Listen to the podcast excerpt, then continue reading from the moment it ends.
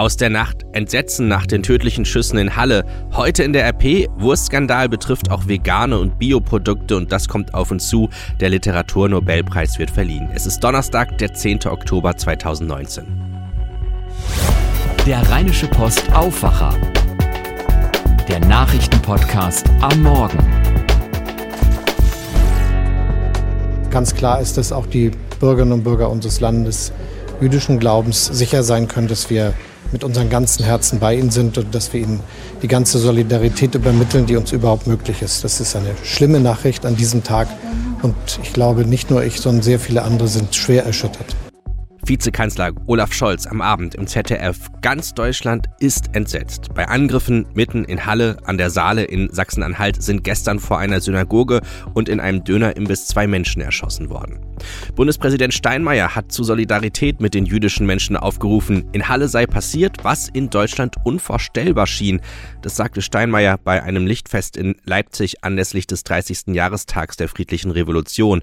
Doch es gibt nicht wenige Stimmen, die jetzt sagen, doch, vorstellbar sei es gewesen, die Stimmung gegen Juden hat sich in Deutschland in den letzten Jahren stärker zum Schlechten verändert.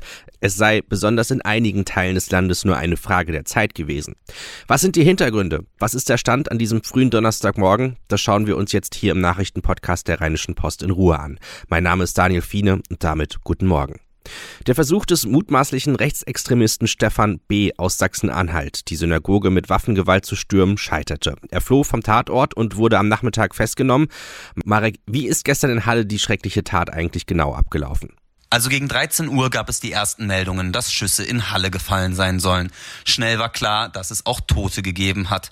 Am Tatort habe ich dann auch eines der Todesopfer von einer blauen Plane bedeckt gesehen. Aber von der Polizei gab es am Anfang nur sehr spärlich Infos. Es wurde zum Beispiel erst von mehreren Tätern gesprochen. Das scheint jetzt aber nicht der Fall gewesen zu sein. Bereits eine Dreiviertelstunde nach der Tat haben wir dann von einer Festnahme erfahren. Eine Entwarnung gab es aber erst gut fünf Stunden nach der Tat. Das Problem war wohl, dass der Täter auch Sprengsätze gelegt hatte. Was wissen wir über die Hintergründe der Tat? Ein 27-jähriger Deutscher ist momentan tatverdächtig.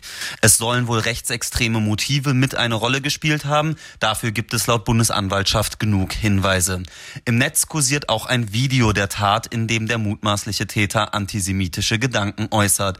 Er selbst lebt wohl in Sachsen-Anhalt. Seine Familie hat aber keine Fragen beantwortet. Der mutmaßliche Todesschütze Stefan B. soll nach Angaben eines Nachbarn seines Vaters eine Wohnung in Halle haben. Wie geht es jetzt weiter? Ja, die Polizei wird ihre Ermittlungen fortsetzen und es sollen weitere Details bekannt gegeben werden. Unter anderem hat Innenminister Horst Seehofer bereits eine Pressekonferenz für den Nachmittag angekündigt. Daran soll auch Sachsen-Anhalts Ministerpräsident Rainer Haseloff teilnehmen. Ein Bericht von Marek Lejewski für die DPA. Dass die Tat gestern geschehen ist, dürfte kein Zufall gewesen sein, denn gestern war Yom Kippur. Ruhe und Innerlichkeit bestimmen eigentlich den höchsten jüdischen Feiertag. Der Täter von Halle wählte offenbar bewusst den Feiertag für seine Bluttaten. Es ist fast zynisch in diesem Zusammenhang, dass es bei Yom Kippur um Reue, Vergebung und Versöhnung geht. Yom Kippur ist der Höhepunkt eines Zyklus von zehn Tagen, der der Buße und Läuterung dient. Am zehnten, am Festtag, gilt über 24 Stunden ein striktes Arbeits-, Essen-, Wasch- und Sexverbot, das gläubige Juden einhalten. In den Gebeten während des Yom Kippur-Tags sollen sich die Menschen darüber im Klaren werden, wo sie gefehlt haben, wie sie leben wollen und welche Mitmenschen sie um Vergebung bitten wollen. Es sind Stunden der Selbstbesinnung und Kontemplation. Im Zentrum steht die Versöhnung der Menschen untereinander. Erst wenn die erreicht ist, vergibt auch Gott die Verfehlung. Der Präsident des Zentralrats der Juden in Deutschland, Josef Schuster, erhob nach dem Angriff schwere Vorwürfe gegen die Polizei. Im ZDF kritisierte er, dass die Synagoge in Halle an einem Feiertag wie Yom Kippur nicht durch die Polizei geschützt war. Wäre eine Polizeistreife hier in Halle vor Ort gewesen, dann gehe ich davon aus, dass zumindest es gelungen wäre, den Täter so früh unschädlich zu machen, dass es nicht mehr zu einem weiteren Attentat in dem Dönerimbiss gekommen wäre. Ich habe schon immer darauf hingewiesen, dass wir in den letzten Monaten, innerhalb der letzten Jahre eine Entwicklung haben, wo rote Linien verschoben wurden, wo also das, was man bislang gedacht hat, aber sich nicht getraut hat zu sagen, ja sagbar geworden ist. Und aus Worten folgen Taten. Das ist eine alte Tatsache, die sich leider hier heute auch wieder bewahrheitet hat. Halle bedeutet ein Einschnitt. Das kommentiert mein Kollege Gregor Mainz heute in der Rheinischen Post und den Kommentar lese ich euch jetzt vor. Abscheulich ist die Bluttat von Halle an jedem Tag am heiligsten Tag des jüdischen Kalenders in eine Synagoge eindringen und ein Massaker unter den vielen dort betenden Gläubigen verüben zu wollen, erinnert an die schlimmsten Auswüchse menschenverachtender ideologischer Rassenhassverblendung. Und es erinnert an die düsteren Befürchtungen von Bert Brecht, der Schoß ist fruchtbar, noch aus dem das Koch, gerade angesichts der apokalyptischen Verbrechen, die der Nationalsozialismus im deutschen Namen an den europäischen Juden verübt hat, muss Halle ein Einschnitt in der Auseinandersetzung mit dem Antisemitismus bedeuten, einschlägige Taten zu registrieren, die Täter, so die Behörden sie denn fassen, zu bestrafen und Jahr für Jahr an Gedenktagen ein Nie wieder zu beteuern, das reicht nach Halle nicht mehr aus. Spät, aber immerhin als erste Reaktion auf das, was sich da im Untergrund der Gesellschaft zu verbreiten scheint, hat der Bund, haben einzelne Länder Beauftragte für den gezielten Kampf gegen den Antisemitismus eingesetzt. Sie sind jetzt in besonderer Weise gefragt. Offenbar brauchen Gesellschaft, Politik und Staat von ihnen ein neues Konzept für diesen Kampf. Sie müssen müssen noch deutlicher machen, dass beim Thema Antisemitismus die roten Linien ganz eng verlaufen und dass weder Verachtung noch Vorbehalte wegen eines Glaubens auch nur ein Millimeter weit toleriert werden. Überall müssen die Instrumente daraufhin überprüft werden, ob sie auch selbst radikalisierte Einzeltäter abschrecken. Das Vorgehen der Berliner Behörden in der vergangenen Woche nach dem Messerangriff auf die Objektschützer vor der jüdischen Synagoge steht jetzt in anderem Licht. Personalien feststellen und wieder freilassen, das hinterlässt viele Fragen. Soweit der Kommentar von meinem Kollegen Gregor Mainz. Nach dem gescheiterten Anschlag soll Bundesinnenminister Horst Seehofer heute über den Ermittlungsstand informieren. Ungeklärt ist bislang unter anderem die Identität der beiden Opfer. Unbestätigt ist auch, ob ein in den sozialen Netzwerken hochgeladenes Bekennervideo tatsächlich vom mutmaßlichen Täter stammt. Zudem muss die Authentizität eines im Internet aufgetauchten angeblichen Manifests des Täters geklärt werden. Die aktuellen Entwicklungen könnt ihr im Live-Blog auf RP Online nachlesen. Auch Thema heute in der RP, der Wurstskandal betrifft auch vegane und Bioprodukte. Die Rückrufaktion für Waren des Wurstfabrikanten Wilke betrifft auch Bio- und Halalfleisch sowie vegetarische und sogar vegane Produkte. Das geht aus einer Liste hervor, die unter www.lebensmittelwarnung.de im Internet veröffentlicht ist. Dort sind alle Waren aufgelistet, die möglicherweise mit Listerien befallen sind. In NRW ist bisher kein Fall bekannt. Auf der Liste stehen etwa Bio-Salami und Halal-Geflügelbockwurst, aber auch veganer Paprikaaufstrich. Bei der Liste im Internet handelt es sich um vorsorglichen Verbraucherschutz. Wenn Produkte draufstehen, heißt das nicht, dass alle tatsächlich belastet sind. Das sagt ein Sprecher vom Landesamt für Natur- und Umwelt- und Verbraucherschutz in NRW. Es sei aber auch nicht auszuschließen. Die hessische Firma war geschlossen worden, nachdem sie mit zwei Todesfällen durch Listeriose in Verbindung gebracht worden war. Auf der Rückrufliste findet sich auch Spezialkost für kranke und ältere Menschen. Betroffen sind unter anderem püriertes Brot, pürierter Fisch und Gemüse.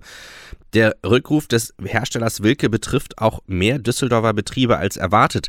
Es sind 72 Lebensmittelunternehmen betroffen. Das teilte die Stadt mit. Zu Wochenbeginn war eine Zahl von rund 25 Betrieben genannt worden. Betroffen sind nach Angaben des Amts für Verbraucherschutz drei Großhändler, 55 Gastronomiebetriebe, darunter Hotels, Restaurants, Imbisse und Bäckereifilialen mit Kaffee.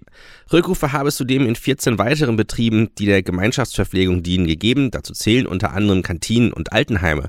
Bislang nicht betroffen Betroffen seien Düsseldorfer Schulen und Kindertagesstätten. Aktuell führen alle elf diensthabenden Lebensmittelkontrolleure vor Ort Kontrollen in dem vom Rückruf betroffenen Unternehmen durch. Schauen wir jetzt auf die Themen des Tages. Wegen eines Skandals um sexuelle Belästigung um die schwedische Akademie ist im vergangenen Jahr kein Nobelpreis für Literatur vergeben worden. Jetzt will die Akademie diese Schlagzeilen hinter sich lassen. Heute Mittag gegen 13 Uhr werden in Stockholm gleich zwei Preisträger verkündet der für dieses und nachträglich der für das vergangene Jahr. Sigrid Harms berichtet aus Skandinavien. Den Skandal wurde durch den Mann eines Akademiemitglieds Jean-Claude Arnaud ausgelöst, dem mehrere Frauen sexuelle Belästigung vorgeworfen haben. Was war da genau los? Ja, der Franzose Jean-Claude Arnaud ist eine kulturelle Persönlichkeit in Schweden mit engen Verbindungen zur schwedischen Akademie. Seine Frau war dort Mitglied und er bekam finanzielle Unterstützung. Als dann bekannt wurde, dass zahlreiche Frauen sich von ihm sexuell belästigt fühlten, am Ende wurde er ja auch wegen Vergewaltigung verurteilt, verlangten einige Mitglieder der Akademie, dass man sich von Arnaud distanziere. Andere sahen das nicht so und das endete schließlich in einem großen Streit. Ist der Skandal vollständig aufgeklärt und alles wieder gut? Es hat den Eindruck, äh, Arnaud sitzt im Gefängnis und alle Akademiemitglieder, die in diesen Streit verwickelt waren, sind inzwischen ausgetreten, inklusive Arnauds Frau, auch wenn sie quasi immer noch auf der Gehaltsliste steht. Die Akademie hat nun eine Reihe neuer Literaturwissenschaftler und Autoren aufgenommen. Außerdem werden externe Experten an der Auswahl der jährlichen Literaturnobelpreisträger beteiligt. Es ist also nicht mehr so ein Geklüngel einer privilegierten Gruppe. Es werden ja heute zwei Preisträger verkündet. Wer wird gehandelt und besteht da nicht die Gefahr, dass der eine Preisträger dem anderen die Show stiehlt? Das glaube ich eigentlich nicht. Der Literaturnobelpreis ist für jeden Schriftsteller eine große Ehre. Da spielt es sicher keine Rolle, ob er in diesem Jahr doppelt vergeben wird. Die Akademie hat sich für beide Jahre knapp 400 Kandidaten angeschaut, aber welche, das ist natürlich geheim. Bei den Wettbüros werden vor allem Frauen hochgehandelt, die Kanadierinnen Margaret Atwood und Anne Carson und Maurice Condé aus dem französischen Überseegebiet Guadeloupe. Außerdem darf natürlich der Japaner Haruki Murakami nicht fehlen, der ist ja sowas wie ein Dauerbrenner. Ein Bericht von Sigrid Harms von der deutschen Presseagentur. Die türkische Militäroffensive gegen die Kurdenmilizen in Nordsyrien hat begonnen und stößt international auf scharfe Kritik. Die EU-Staaten forderten die Türkei gestern Abend in einer gemeinsamen Erklärung zum Abbruch der Operation auf. US-Präsident Donald Trump teilte mit, die Vereinigten Staaten befürworten diesen Angriff nicht und haben der Türkei deutlich gemacht, dass diese Operation eine schlechte Idee ist. Kurz nach Beginn der türkischen Offensive war bereits von mehreren Toten im syrischen Grenzgebiet die Rede, darunter angeblich mehrere Zivilisten. Das Münchner Oberlandesgericht verhandelt um 11.15 Uhr eine Klage von bundesweiter Bedeutung für das Online-Bezahlen. Dürfen Unternehmen extra Gebühren für PayPal-Zahlung und Sofortüberweisung verlangen?